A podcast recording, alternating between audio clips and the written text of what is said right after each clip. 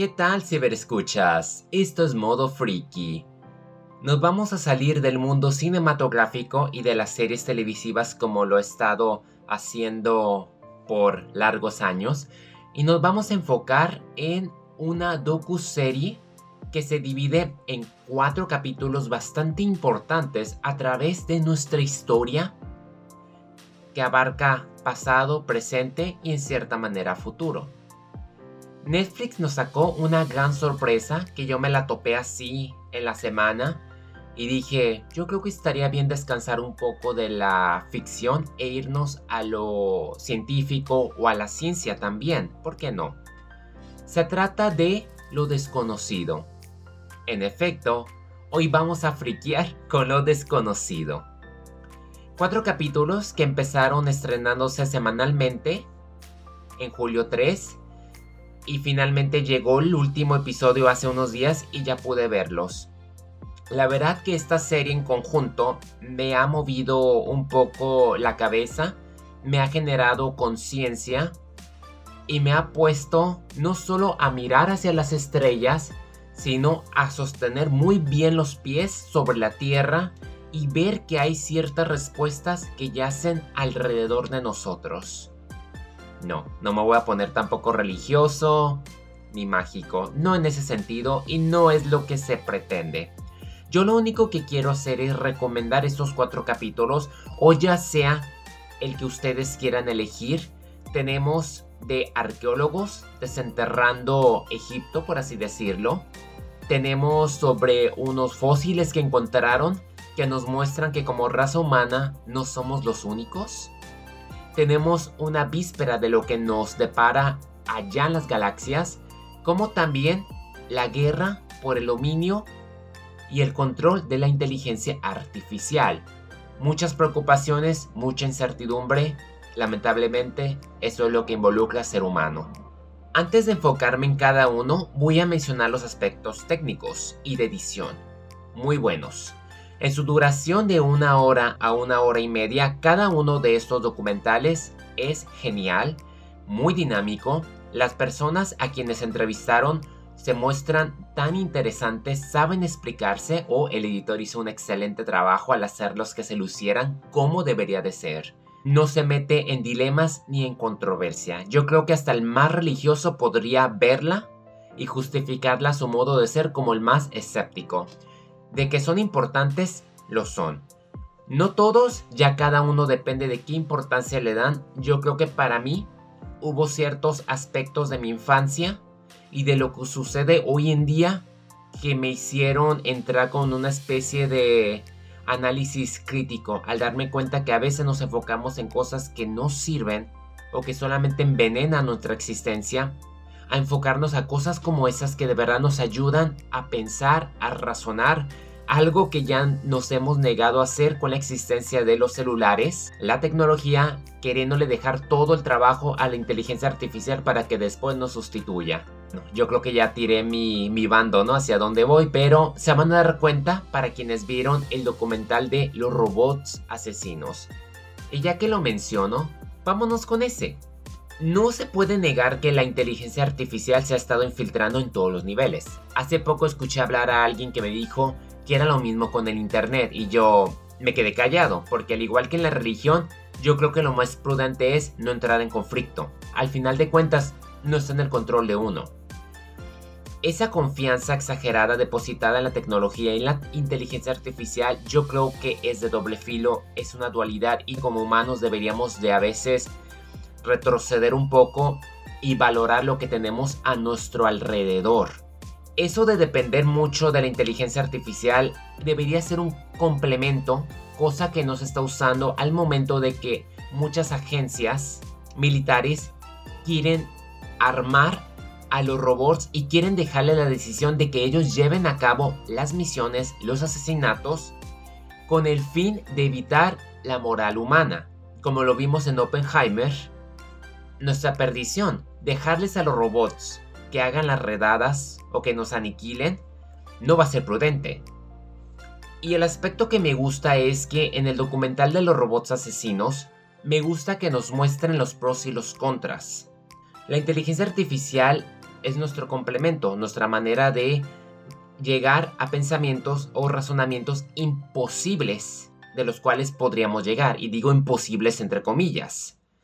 Para rescates, actividades médicas, operaciones, yo creo que son muy eficientes, pero para cuestiones de guerra es demasiado letal y nos afecta la sobrevivencia. Un ejercicio que llevaron a cabo que fue bastante humillante y preocupante fue que invitaron al mejor piloto, a la Top Gun, a que se enfrentara en una realidad virtual contra la inteligencia artificial y terminó perdiendo todas las batallas que existieron entre el piloto y la inteligencia artificial. Y muchos lo celebraron y no es algo de celebrarse. También descubrir que hay centros de convenciones donde todas las armadas buscan al mejor postor y ver a alguien que esté impulsando esa tecnología dentro de las tácticas militares porque quiere lo mejor y quiere evitar una guerra, conduce a otra guerra más. No pude evitar darme cuenta que este documental me sirvió perfecto para entender más a fondo nuestro origen en la película de Oppenheimer. Este documental de todos, este, los robots asesinos, es el más importante por todo lo que se nos muestra en la mesa.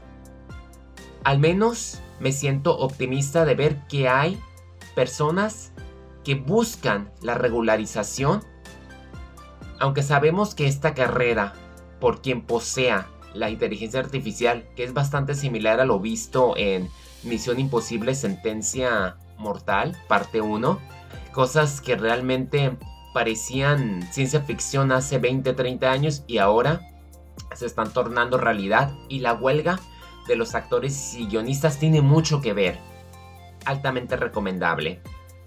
En un aspecto optimista y en el pasado, La pirámide perdida trata de una carrera entre un maestro y un aprendiz en busca de una pirámide perdida y artefactos o reliquias, llevado a cabo por el doctor Mustafa Wasiri, quien al final de cuentas descubre el papiro más grande que relata sobre el libro de los muertos.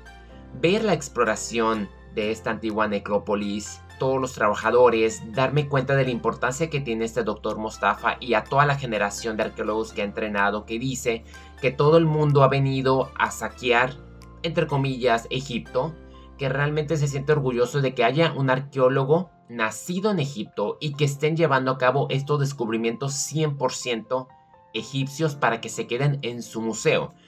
No descarta y no desaprueba el pasado, simplemente busca respuestas y la verdad que es muy impactante darnos cuenta cómo se llena a cabo a ciertos descubrimientos. Ver estas momias, conocer un poco de esa cultura oculta, te pone bastante a pensar y el respeto que se tenía, de verdad que es un documental que conectó con mi niñez cuando yo soñaba con ser egiptólogo.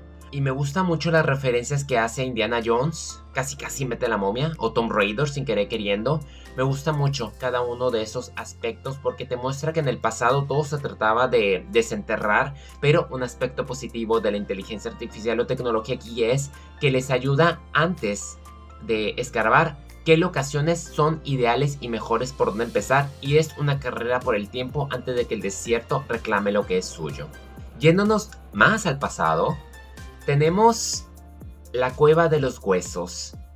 Cerca de la cuna de la humanidad de Sudáfrica, un paleontropólogo, Lee Berger, ha encontrado el cementerio más antiguo del mundo, en donde descubren una especie de esqueletos ocultos en un ritual de sepulcro. Y es algo impresionante. Porque yo no sabía que había más homínidos. ¿Qué significa eso? Que no somos la única especie. Yo creo que en cierta manera es lógica. Antes de que Dios ah, tocara la tierra, se supone que ya existía, ¿no? O a lo mejor cuando él creó se crearon otras especies. No sé realmente, pero no es el dilema que me quiera meter, sino que esto te pone a pensar que el no ser los únicos a lo mejor te mueve un poco el tapete y darte cuenta de esta cueva, cómo llevaban a cabo ciertos procedimientos cómo razonaban el instinto, el fuego, inclusive el propio equipo de este paleoantropólogo, el recorrido que hicieron por esas cuevas, yo no podría. Y es muy impresionante ver las reacciones de cada uno de los involucrados. De verdad que este documental es muy conmovedor, emotivo y me gustó el aspecto ilustrativo que le inyectaron. Y no se diga de la música. Muy bien hecho, casi casi me hacen llorar.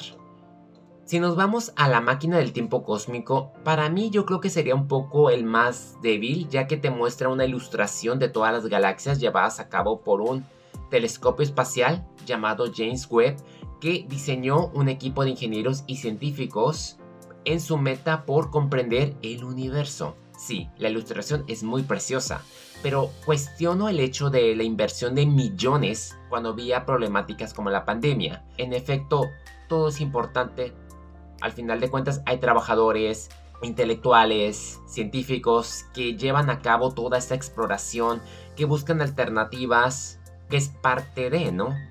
Y está bien, esta ambiciosa misión, a quien no le gusta ver imágenes de la galaxia, descubrir que hay millones de estrellas, planetas, que la Tierra, pese a ser el centro del universo, no estamos completamente solos y hay cosas que no vamos a poder comprender del todo.